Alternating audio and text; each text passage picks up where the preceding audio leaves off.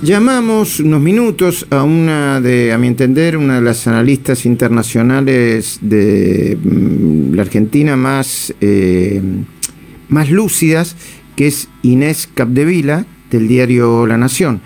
Le quiero preguntar a Inés qué es lo que está pasando en Medio Oriente, cómo se debe entender esto para nosotros, que somos gente que no seguimos el minuto a minuto de lo que sucede. Inés Capdevila, muy buenos días. Todo el equipo de esta mañana te saluda. ¿Cómo estás? Bien, ¿y vos? Buen día, Luis, y a todos. ¿Cómo andan? Bien. Bueno, ¿nos contás qué es lo que está pasando?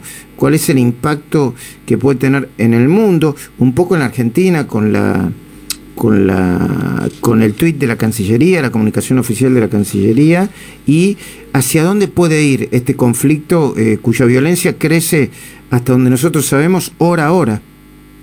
Mira, empecemos por tu última pregunta, es lo que hoy dicen analistas y funcionarios internacionales e incluso ciertos expertos israelíes y palestinos es que nunca se estuvo tan cerca de una guerra abierta entre israelíes y palestinos en los años recientes como hoy, como con este nuevo capítulo de violencia. Hay un tema de fondo que es Jerusalén, los sitios sagrados, que hay sitios sagrados en Jerusalén, tanto del Islam como del judaísmo, y hay ciertos temas más coyunturales que tienen que ver con cómo se encontraba Netanyahu y cómo está el liderazgo palestino, fundamentalmente el de Hamas y el de Al-Fatah, la otra facción que gobierna. Perdón, perdón porque no se escucha bien. Hamas y, y, y qué y cuál otra facción. Al-Fatah, Al-Fatah que es, digamos, eh, la derivación de, ¿te acordás la OLP? Ah, sí, sí, sí. La organización de Yasser Arafat.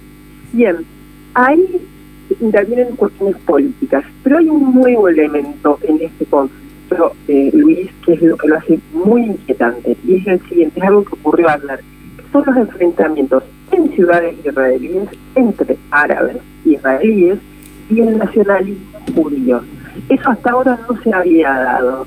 Y es un elemento que encontré que habla de la enorme ebullición, de la enorme tensión acallada que se estaba viviendo en esa región hasta ahora.